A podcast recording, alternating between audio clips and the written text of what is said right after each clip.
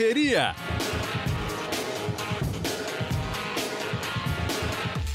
Olá, amigos. Você já está conectado no Correria, o podcast do GE, que fala de corrida de rua, qualidade de vida, treinamentos e tudo mais. Você pode nos encontrar no seu agregador preferido de podcast. Estamos na Apple, no Google, no Pocket Cast ou no GE, claro. Né? Bom, é, hoje estou muito bem acompanhado né, por dois, é, dá para dizer, amigos, né? Não são entrevistados, não são companheiros, não são nada, são amigos, né? É, um, um, deles você já conhece, já é super frequente aqui, Berê Castro Dias, juiz e corredor da pesada, sub 3 horas, sub 2 e 45, na verdade, o desgraçado é. Salve Serginho, tudo bem? Olá a todas as pessoas que nos ouvem. Glorioso podcast Correria, é um prazer estar mais uma vez aqui. Muito bem. E o outro, esse sim, esse é novidade aqui, mas não é novidade no mundo da corrida. Cláudio Castilho, né? É, hoje o Cláudio, você me corrige se eu estiver errado, você é diretor executivo da Confederação Brasileira de Atletismo. Tô certo ou tô errado, Cláudio Castilho? Você viu, Serginho, que me arrumaram, rapaz? boa tarde, Serginho. Boa tarde, Berê. Boa tarde a todo mundo. É um prazer estar com vocês. Vamos falar bastante de atletismo, agora numa posição diferente, né? Sentado na cadeira executiva. É isso aí. Pois é. Ah, o, o Cláudio, a gente se conheceu, na verdade, lá atrás, né? Quando eu fazia a revista Runners, e o Cláudio já era o todo-poderoso do, do, do, do, esporte, da, do atletismo do Pinheiro, do Clube Pinheiros. Né? Depois ele foi fazer, subindo, né, é, galgando né, posições.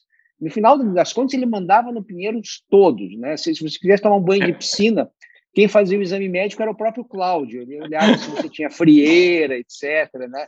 Mas hoje o, o Cláudio está com, com o atletismo brasileiro, o assunto, claro, que vai ser Olimpíadas e tudo mais, mas eu vou deixar é, a primeira pergunta para o Iberê fazer para o Cláudio, que eu sei que ele já que o Iberê já quer dar uma subvertida, quer falar de outro assunto, que eu nem sei qual é. Vai, Iberê, pode começar.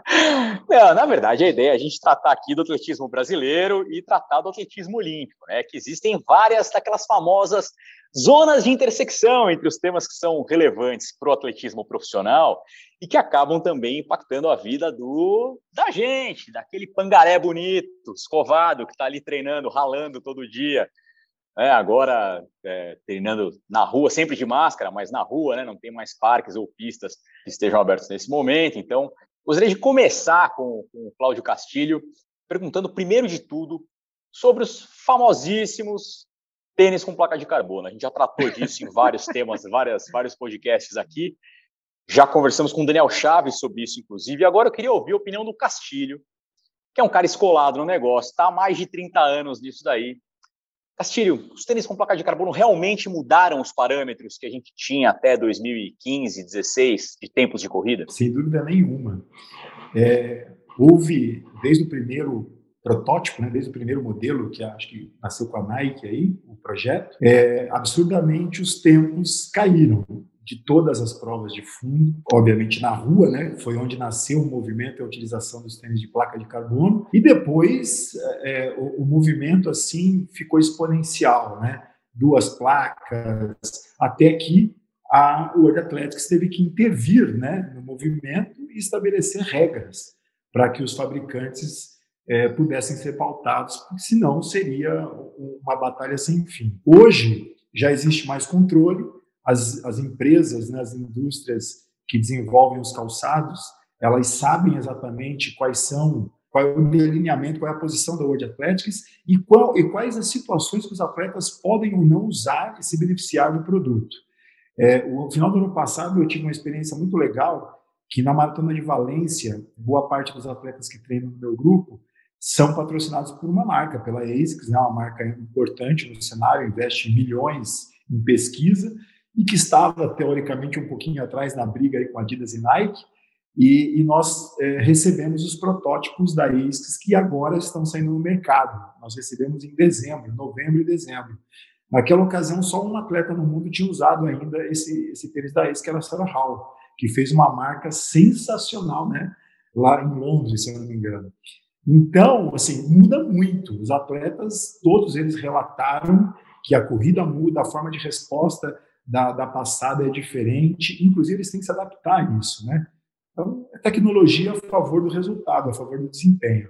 E você já tinha visto, assim, desse, desse tá aí desde, vai, desde a década de 80 no atletismo profissional, digamos. Primeiro como atleta, depois como treinador, agora como diretor da CBAT. Você já tinha visto alguma mudança tão, tão drástica e tão repentina no cenário das provas de fundo, assim? Algum fator que tivesse sido tão decisivo para mudar tanto os tempos e os parâmetros? Olha, que eu me recordo, assim, houve, é, quando os pisos tecnológicos, as pistas é, mudaram radicalmente também, houve uma grande mudança nos resultados, mas aí não foram só nas provas de fundo, foram nas provas de maneira geral.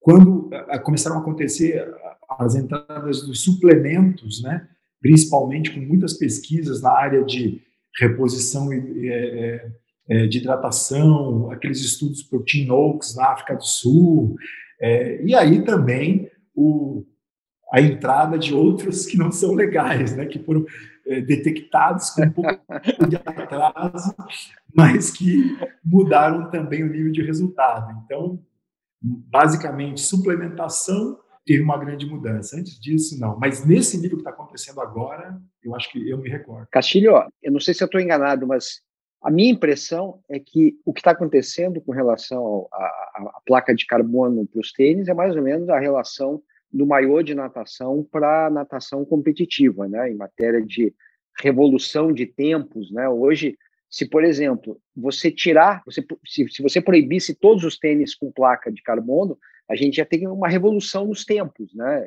Ia ser, ia ser outra coisa. Ou você acha que eu estou exagerando um pouco? Você fez uma analogia muito boa, Serginho, porque é, eu me lembro bem, em 2008, quando eu estava nos Jogos Olímpicos de Pequim, foi ali talvez o auge do, da utilização das roupas né, tecnológicas na natação. Começaram um pouquinho antes tal. E muitos recordes foram batidos naquela ocasião. Né? O próprio César Cielo, dentro do Pinheiros, bateu um recorde do mundo, inclusive. É, e aí a FINA entrou, regulamentou a utilização das roupas, né? por um período não se utilizou a roupa e ficou exatamente essa questão. Se tirar a roupa, os recordes eh, vão parar de ser batidos? E os atletas foram lá e demonstraram que não. Muito atleta bateu, continuou batendo recorde sem a utilização da roupa. Eu penso que alguns desses, desses avanços tecnológicos, eles vêm para mostrar para o atleta que também não há limite, que existe o efeito placebo, né? Às vezes você dá uma aguinha para o atleta e fala assim, ó, essa água é a água do alto da montanha do Himalaia, que quem toma bate recorde durante 10 gerações. Ele toma aquilo e ele vira um super-homem, e é água, né? Óbvio que, assim, no caso dos tênis, tem muita, é, muita pesquisa envolvida, né? Mas o atleta precisa ter ali uma, um instrumento que o possibilite transcender aquilo que a mente dele coloca como uma barreira, tá? Então eu penso que às vezes é, não é uma verdade absoluta a gente achar que não usar o tênis poderia não trazer um resultado desse, entendeu? Muito bem. Vamos, vamos começar especificamente. É, as, as Olimpíadas estão aí, né? Os Jogos de Tóquio estão aí. E, e a gente, é, eu acho, acho, que tem muita gente no escuro, né? Ao, ao, contrário dos outros jogos, que quando chegava nessa fase, né, poucos meses, né, a gente já, mais ou menos sabia, né? Puxa, aquele cara é favorito, aquele outro não é, etc. Sem entrar ainda na questão dos brasileiros, até porque daqui a pouquinho eu vou botar um convidado que nos gravou né, um ótimo depoimento, né, o Guilherme Costa, famoso casão do, do GE, o cara que mais sabe de, de, de tempos, de marcas, de todos os esportes, e eu pedi para ele fazer uma, uma, um prognóstico sobre o atletismo brasileiro especificamente. Mas antes da gente falar sobre isso, Castilho, tenta dar uma, uma geral, o que, que esses jogos vão ser diferentes, os jogos da pandemia, né? é, os treinos que foram totalmente zoados, o que, que dá para esperar de um modo geral, né, de, res, de resultados e de competição em si. Serginho, eu, eu, se você me fizesse essa pergunta, talvez no final do ano de 2020, a resposta seria um pouco diferente. Hoje o cenário está mais claro. É, aquela dúvida que pairava sobre a qualidade técnica dos resultados obtidos em Tóquio, né, que assim, ah, a pandemia vai afetar o resultado dos atletas, pode não haver quebra de recorde, pode não haver uma qualidade enfim, no desempenho, isso é uma grande furada. Assim. Vários resultados, até na própria temporada de 2020, demonstraram que é, os países se organizaram, cada um no seu jeito, buscaram formas de manter seus atletas treinando e competindo, principalmente as principais potências, né? Você pegar os resultados dos americanos em provas é, realizadas nos Estados Unidos, alguns resultados na Europa, os africanos da mesma forma. É, as seletivas que já estão acontecendo no Japão demonstram que os japoneses estão muito bem, no Oriente, aliás, tem bons resultados, australianos também, que vai ser uma, uma, uma Olimpíada forte. No atletismo, vai ser, não tenho dúvida disso. Obviamente que alguns países sentiram mais, né? O Brasil é um desses casos, até porque é, o comportamento é, da contaminação e dos resultados, reflexos dessas contaminações foram diferentes. Né? Nós estamos vivendo não a, a, segunda onda, mas a onda mais importante, né, no número de contaminação e óbitos no Brasil.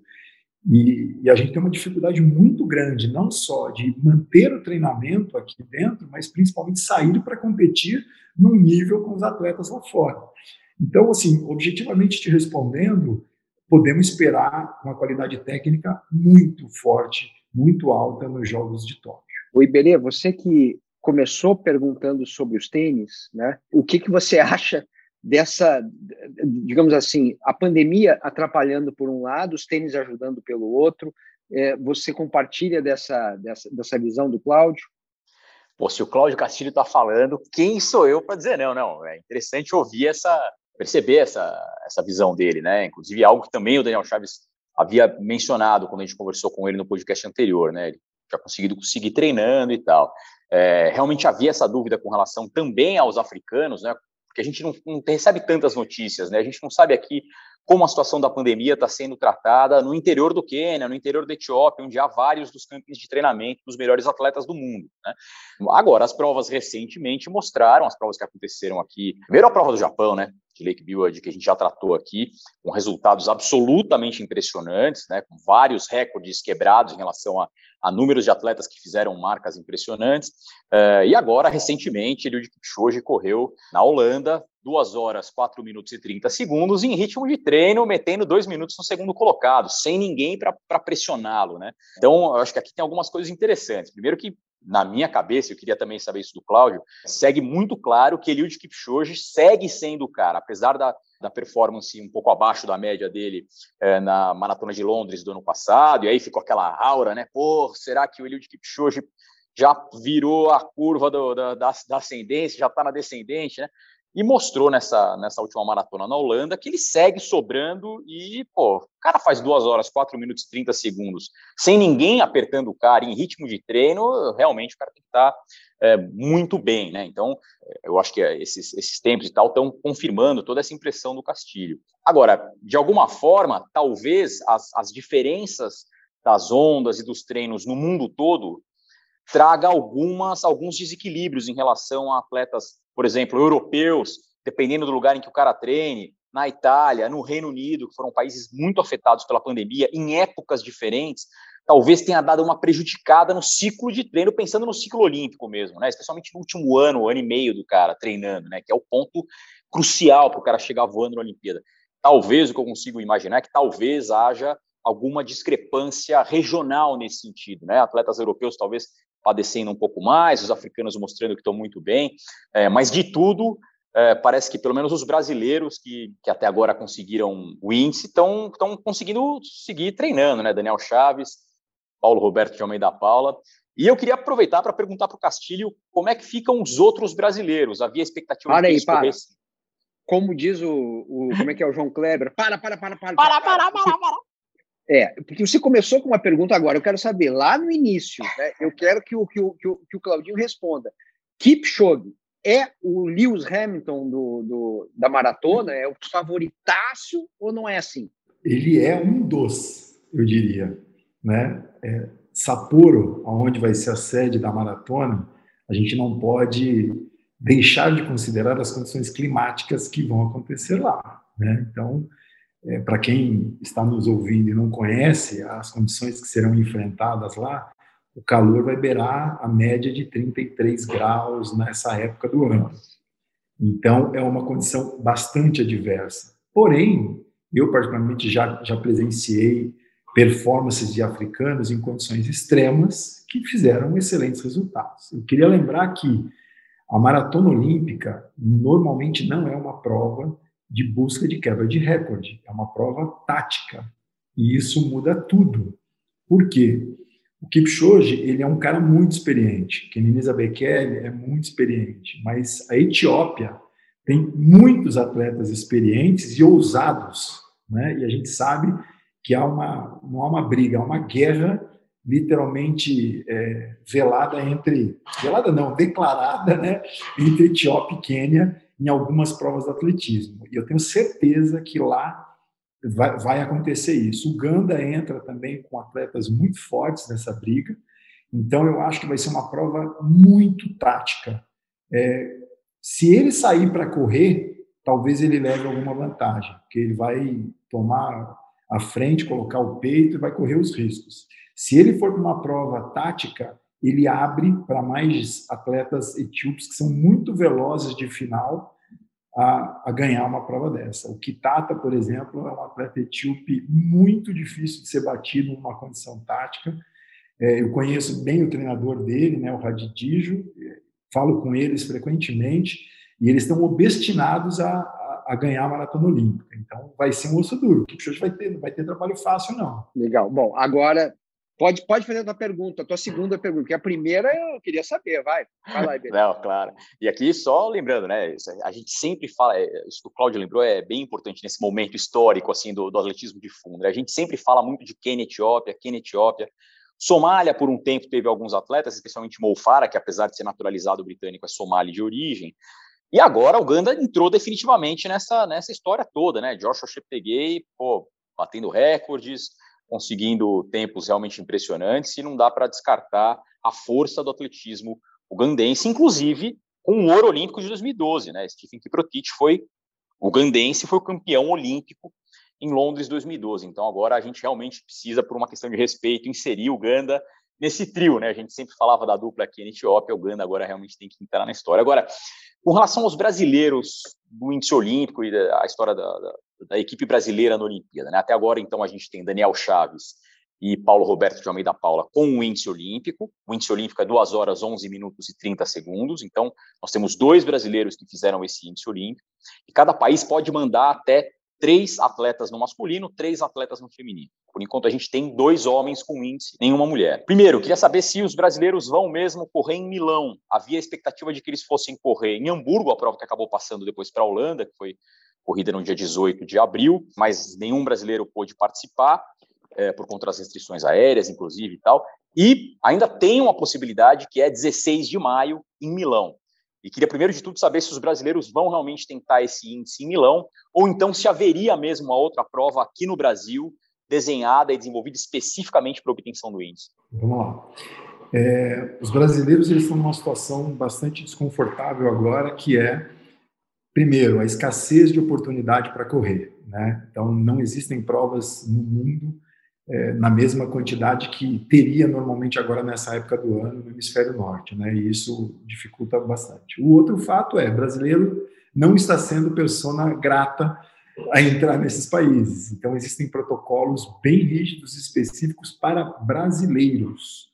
Então, na maioria dos países, o brasileiro ele tem que ficar 10 dias confinado, 14 dias, sem sair do quarto do hotel, e a gente tem tido muito problema quanto a isso.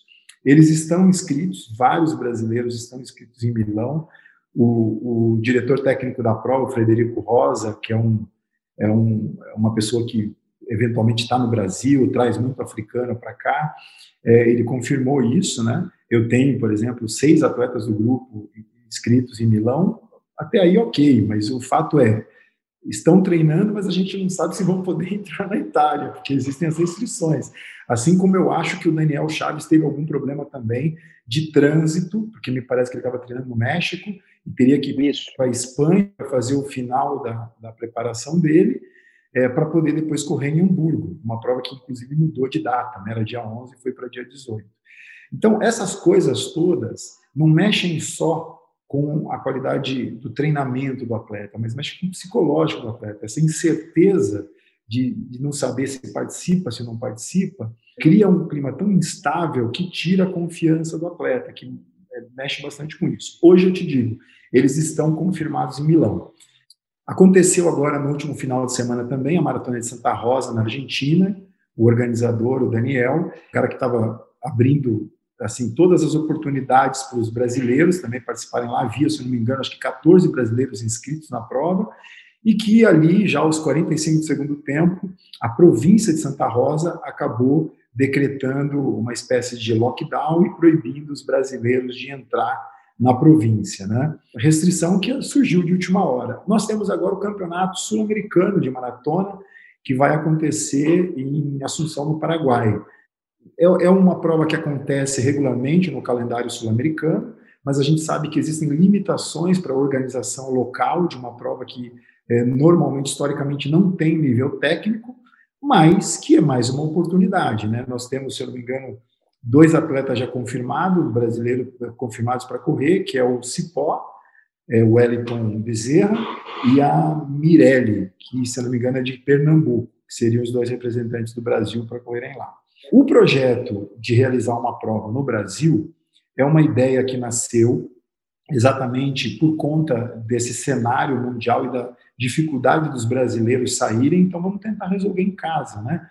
É, e Paralelamente, simultaneamente, alguns organizadores procuraram a confederação é, apresentando essa proposta, essa ideia, essa disposição de resolver o problema dentro de casa. Então, nós recebemos já é, todos os pré-projetos, é, estamos avaliando, recebi o último ontem à noite, e vou fazer uma reunião com o presidente Vlamir, com o conselho técnico da CBAT, e a gente sim vai fazer uma seletiva nacional, a gente só está definindo a data para a gente poder oficialmente divulgar esse evento. Né? É, provavelmente teremos o apoio de um patrocinador da confederação para tentar resolver essa questão e viabilizar a oportunidade para os brasileiros também.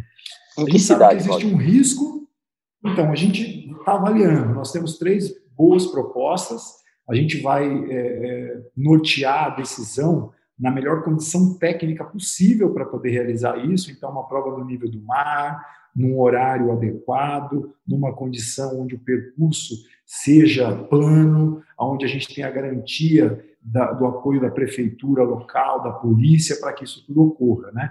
É, eu não consigo ainda te dizer aonde vai acontecer, porque isso tudo vai ser avaliado.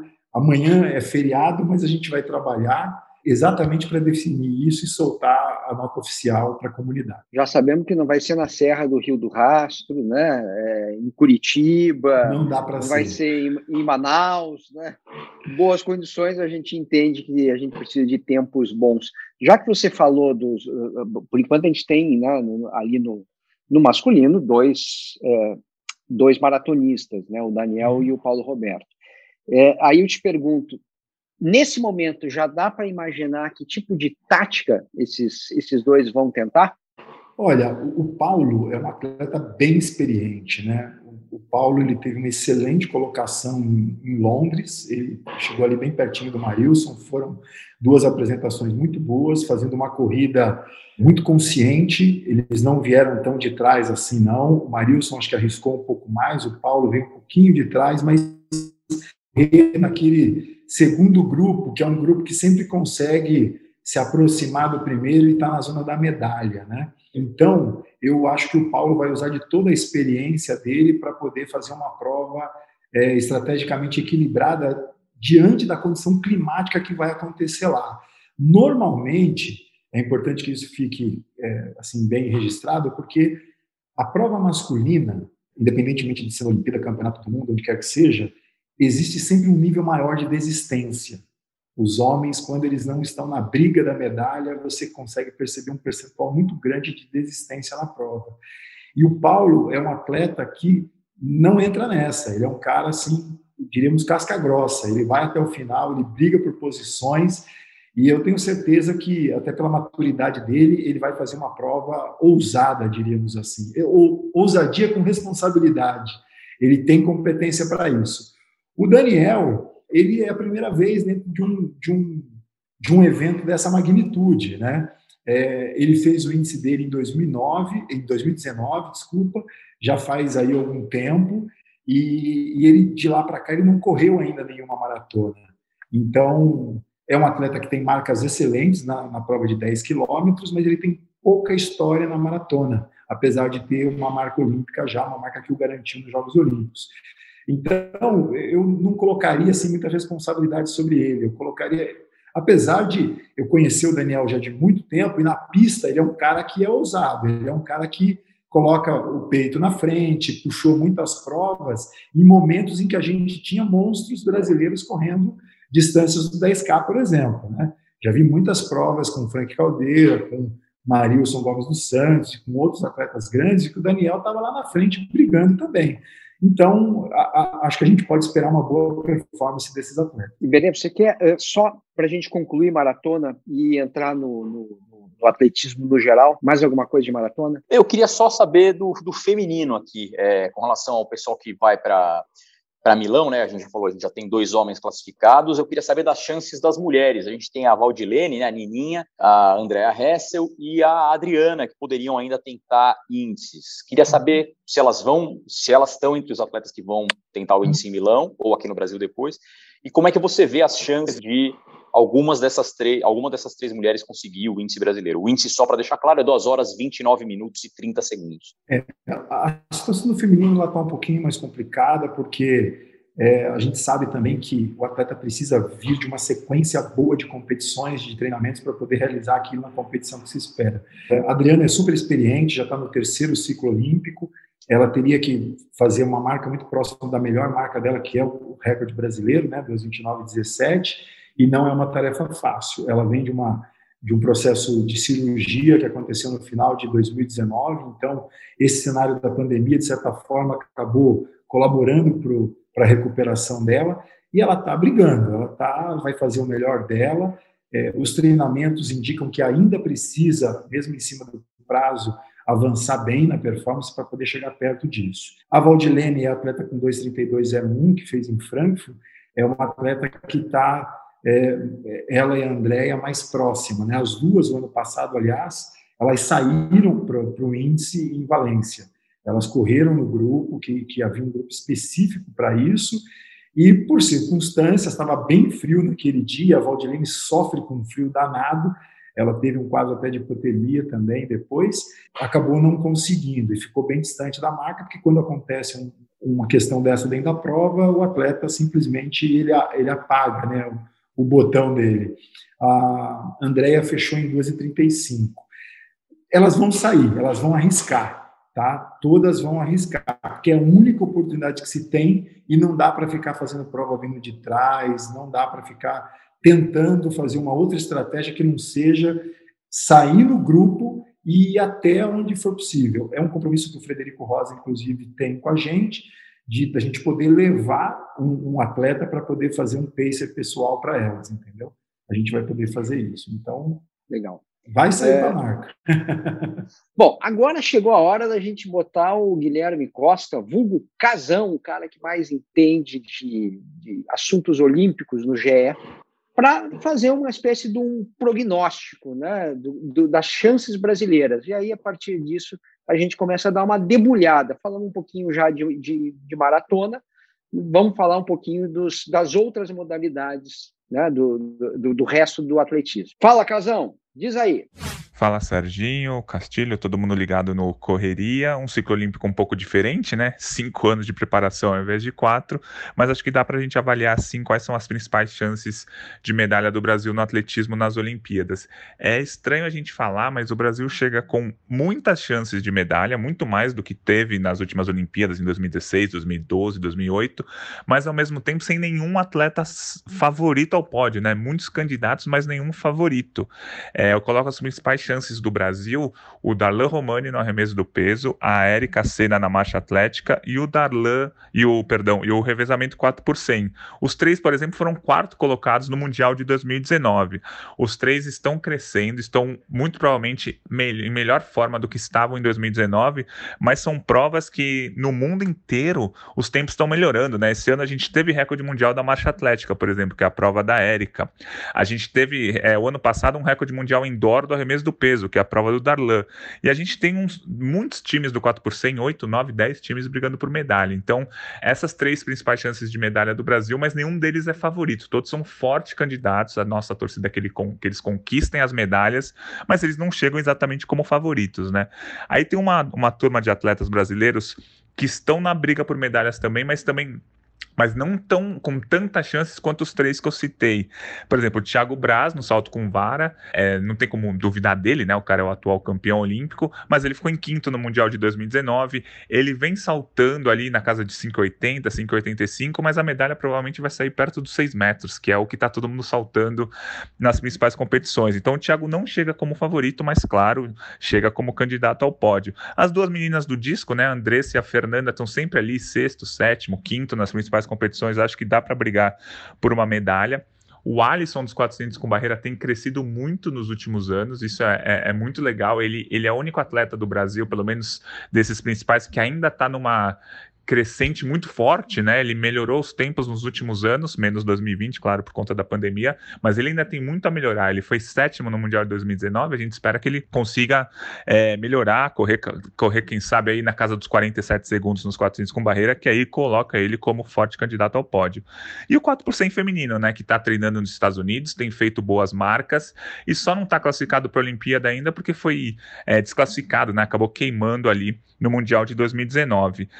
Aí eu coloco outros atletas que têm chances de surpreender. Eles não são favoritos, não são tão candidatos, mas eles podem surpreender e conquistar medalha. O Almir foi, no salto triplo, foi vice-campeão mundial indoor em 2018, só que ele ainda não conseguiu repetir as grandes marcas nas outras competições. Mas se o cara já foi vice-campeão mundial indoor em, é, em 2018, ele claramente tem chances de conquistar um bom resultado na Olimpíada. A Núbia, no salto triplo, teve muitas lesões nesse ciclo se ela tiver 100% fisicamente, ela briga por medalha. O Caio Bonfim na marcha atlética é um cara que foi medalhista de bronze no Mundial 2017, passou por alguns problemas depois, não fez o Mundial de 2019 tão bom, mas é um cara pra gente olhar que ele vai ter chance de medalha sim, talvez não chegue como favorito, mas vai ter chance de medalha, já tem experiência olímpica, né? Foi quarto nos Jogos do Rio é um cara para a gente ficar de olho também. Gabriel Constantino no 110 com barreira. Se ele correr próximo dos 13 segundos e 18 centésimos, que é a melhor marca dele, ele briga por medalha. Assim, é, briga por final e na final ele briga por medalha. Mas ele não tem sido tão constante também, né, o Bran? Acho que esses atletas que eu tenho citado, esses últimos 4, 5 que eu citei, eles precisam ter mais a constância. Eles já têm marcas boas, mas eles precisam estar constantes nessas marcas muito boas. E aí, claro, tem outros atletas que que é, vai ser muito legal de a gente acompanhar. Pô, Paulo André, imagina ele correr os 100 metros abaixo dos 10 segundos, ser finalista, estando numa final, tudo pode acontecer. É, no Decathlon, a gente teve o Felipe, que fez uma ótima marca no Troféu Brasil. Se ele melhorar ali os 1.500 dele, que é a pior prova que ele faz no Decathlon, ele pode sonhar com algo importante lá na Olimpíada. O Augusto Dutra, que tem tudo para ser finalista do, do salto com vara. Enfim, tem muita gente boa no atletismo brasileiro brigando por medalha. A, entre aspas, preocupação é que nenhum deles é favorito, mas quando você chegar numa Olimpíada com 10 chances de medalha, provavelmente uma ou duas o Brasil vai conquistar. Não sei dizer quais. Queriam que fosse 5, 6, 7. Espero que essa projeção de uma ou duas medalhas seja um pouco pessimista, mas eu acho que a realidade do atletismo brasileiro é essa. Muitos atletas com chance de medalha, mas nenhum exatamente favorito, e a gente vai acompanhar, porque acho que o mais legal do esporte é que nem sempre o favorito ganha, então a gente vai ficar de olho na Olimpíada, porque tudo pode acontecer. Isso não é só um clichê, realmente tudo pode acontecer no atletismo. Muito bem, Cláudio Castilho. Agora, é, depois de ouvir o, o, nosso amigo Casão falar um pouco dos prognósticos dele, ele acha que a gente tem uma chance um pouco maior em, em três, né, três chances maiores de medalhas, tem mais chance, né, mas três maiores, né, com o, o arremesso do peso, do Darlan, a marcha atlética, a Érica, e o revezamento 4 por 100. Vamos começar, vamos começar então pelo, pelo arremesso do peso, como é que está o Darlan? Como é que estão os, os concorrentes? O Darlan está muito bem, né? Ele vem de uma sequência aí muito boa, campeão pan-americano com uma marca excepcional, é, participações na, na, nas provas da Diamond League também é, de 2019, 2020 com marcas excepcionais. Ele só teve a, não sei se é infelicidade, mas ele teve a coincidência de pegar o melhor momento técnico da prova na história, né? Então nós temos marcas excepcionais acontecendo, todas acima de 22,50. Mas ele está muito bem, ele está confiante, ele está beliscando, ele treina com o professor Justo Navarro, um cubano, ele nesse momento está treinando no sul, é, no sul do Brasil, em Pelotas, onde ele está confinado, treinando especificamente para os Jogos, com todo o apoio da Confederação e também Comitê Olímpico, e ele vai brigar por medalha, ele chega brigando por medalha. Eu, o, Casão, assim, é um cara sempre muito bem informado, né? E, e ele fez ali apontamentos muito interessantes. E, e a, até nessas provas ainda de campo, eu colocaria também a Andressa Moraes no disco como uma atleta muito forte, uma atleta que pode brigar bem. Ela teve aí uma questão envolvendo uma suspensão da, da World Athletics, né, por uso de substância, mas que foi completamente esclarecida, e ela está pronta, ela está pronta também para brigar por, na zona de medalha. A marcha, além da Érica, eu colocaria o Caio também.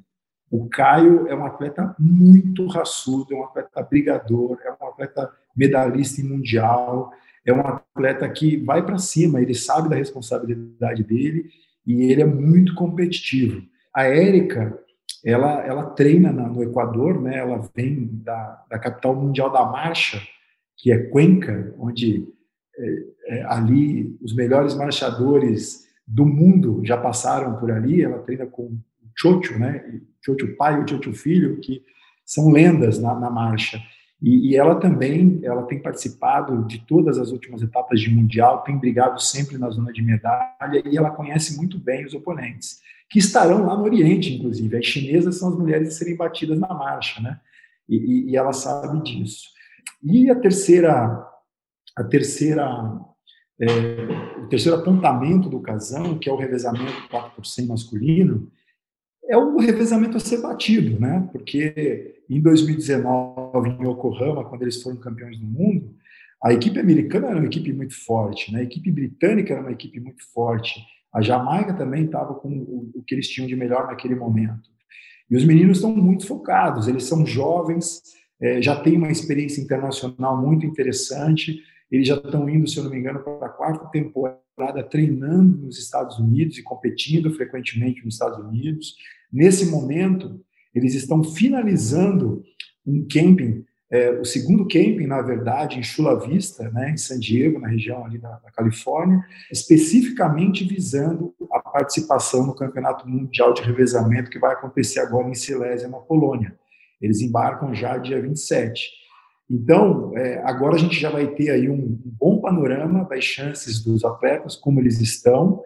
O, o Paulo André correu muito bem algumas etapas de, de competições dos Estados Unidos, correu 10,05, um vento a favor 2,2, mas muito próximo das melhores marcas, muito perto de bater a barreira dos 10 segundos, que é a grande meta desse grupo.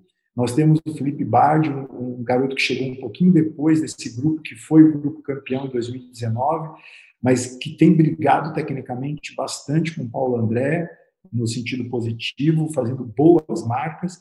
Então, o Brasil ele tem hoje uma geração de velocistas num nível muito bom, que vai chegar brigando por medalha, certamente. Iberê. Castilho, ainda falando da, de outras provas de atletismo que não a maratona, né, as provas de 5 e 10, as, as provas de pista, a gente viu tempos excelentes, recorde mundial no ano passado. Por que, que a gente tem no Brasil tanta dificuldade de produzir atletas que tenham índices olímpicos nos 5 mil e nos 10 mil? A gente consegue, é, nas últimas maratonas olímpicas, a gente sempre teve representantes, foi medalha de bronze em 2004 com Vanderlei, a gente nunca vai saber se ele poderia ter sido até ouro ou não, não fosse o padre irlandês, mas nos 5 mil e nos 10 mil, que normalmente são a origem desses corredores que depois viram maratonistas, a gente não consegue produzir uh, atletas com índices olímpicos. Por que, que tem essa discrepância, Cláudio? Berê, essa é uma pergunta bem difícil, bem complexa de responder. Né? O, o Brasil é essa, e, aliás, é, essa é uma das, das nossas grandes metas, não só nessa prova, nas duas provas que você mencionou, mas como em outras provas também, é tentar fazer um mapeamento e diagnosticar o porquê que o Brasil não tem um, os representantes num nível internacional bom é, e o que, que, a gente poderia fazer para poder é, fazer com que é, essas provas tivessem seus representantes aqui em material humano para isso. É, eu, eu, eu tenho uma opinião pessoal em relação a isso. Eu acho que os atletas de fundo, eles estão é, muito segmentados em dois grupos, né? Os atletas que vieram de fato da pista, aqueles atletas que começaram lá nas categorias menores e aí vão subindo devagar, e aqueles atletas que nasceram na rua. Então, muitos dos nossos fundistas que foram representantes do Brasil em Olimpíadas, eles não nasceram na pista, eles nasceram na rua, né? É, então, eu acho que a gente precisa aprender, a gente precisa organizar o nosso calendário, as nossas estratégias, para que não hajam dois grupos, que haja um grupo, que os atletas que participam de provas de pista e, e, e um momento da, da, da temporada, da preparação, eles possam competir na rua. E assim vice-versa, no cross, porque a gente vê um comportamento muito parecido nesses países em que tem sucesso, especificamente nesse grupo de prova, né? Você pega ali aquela temporada entre setembro e final de fevereiro, início de março, é, o mundo corre cross e o Brasil tem uma prova de cross, né? A América do Sul tem uma prova de cross.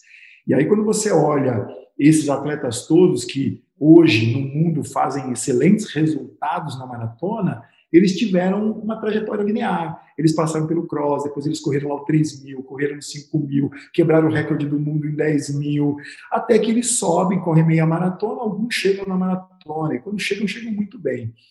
A gente tem aí talvez hiatos nessa preparação por, por, questões circunstanciais, cada, cada treinador e atleta tem as suas justificativas, mas que elas deveriam ser melhor analisadas para que houvesse uma organização melhor dessa temporada, do calendário nacional, para que a gente tivesse gerações sendo preparadas para isso. Então, a confederação está olhando isso. No nosso novo plano, em que a gente já está elaborando para o ciclo 2024, na verdade, não é, é, é, fazendo agora, mas revisando, o cross vai ter uma participação muito importante. A gente está é, levando atrativos para as provas de pista, é, não só dos 5 mil e 10 mil, mas em outras provas também, para que a gente tenha os atletas é, disputando num bom nível técnico e tentar fazer com que eventos internacionais sejam realizados no Brasil que tragam bons atletas para que haja também esse intercâmbio. Porque às vezes nossos atletas têm dificuldade de sair para competir por conta do idioma, por conta de não ter contato,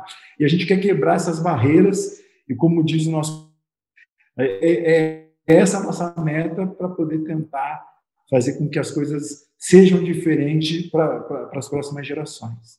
Tá? Eu falei dos 5 mil e dos 10 mil, mas, mas tem. O programa, o programa olímpico. Claro. Eu falei dos 5 mil e dos 10 mil, mas. tem volta para o programa olímpico em 2024. A gente falou dos 5 mil e dos 10 mil, que são as provas um pouco mais próximas de nós, corredores amadores de rua e tal, né? Corremos 5 km, 10 km na rua. É, mas tem também o Brasil, tem pô, medalha de ouro nos 800 metros, inclusive, salvo engano, o Cláudio foi atleta de 800, não? 400 e 800, era só prova, é, né? É, 800. O Brasil, o Brasil teve na década de 80, né, Joaquim 84, é, medalha de ouro, mas teve Agberto, que foi antecedeu um pouquinho, Zequinha, Edgar, tiveram muitos atletas, né? Mais recentemente, Fabiano Peçanha, Cleberson Davi, Hudson, nós, Osmar, que foi medalhista mundial, nós tivemos uma uma série de estrelas nessa prova. Né? Hoje nós temos é, o Tiago Rosário, que tem excelentes tempos também, que é a geração mais nova, e um menino super novo, Eduardo, que inclusive é de Bragança Paulista. É, então, o 800 sempre foi uma prova que, que, que forneceu bons atletas para o Brasil. Mas a gente precisa de mais, a gente precisa de um, de um número maior de atletas. Né? Pegando provas que você mencionou e outras que a gente pode também trazer aqui, é, nós tivemos em 2016 a, a Juliana, esposa do, do Marilson, correndo 3 mil com obstáculo. Nós tivemos a Tatiana correndo 10 mil. Enfim, eram provas que a gente não tinha participação, mas eu estou falando de um atleta, né? A gente tem capacidade, até pelas nossas dimensões geográficas, pelo tamanho da população, em ter uma representatividade maior. É, por isso que eu mencionei os 800, né? Tem, tem, teve não só o ouro de 84, como produziu dos melhores treinadores que a gente teve das provas de fundo depois, o, o Castilho e o Adalto, né? O Adalto Domingues também era corredor de 800, né? o, o Adalto era bicampeão pan-americano no obstáculo, né? Essa é a prova dele. Mas nós tivemos, talvez, o treinador mais premiado é o Luiz Alberto, que foi o treinador de toda essa geração da década de 80 e é treinador até hoje, né? Não mora no Brasil, mora no Catar, mas é, é, é um nome que, quando fala de prova de 800 em nível mundial, é impossível não lembrar do professor Luiz Alberto, né? Só para não perder o gancho, já que a gente está falando em, né, nessa distância mais curta, e o, e o Alisson no, nos 400 com barreira? É, é, é um cara que está crescendo muito, né? É, você diria que ele tem alguma chance de, de, de, chegar até a final? Como é que é? Tem. O, o Alisson, eu tive o prazer de conviver com o Pio, como a gente carinhosamente chama ele, que é o apelido dele. É um Alisson Santos. que veio de um projeto, isso, que veio, que veio de um projeto aqui do interior de São Paulo, do nosso medalhista olímpico do Edson Luciano, e ele é um garoto jovem, muito ousado, de muita qualidade técnica e que já figura em zona de é, final, final olímpica. Né?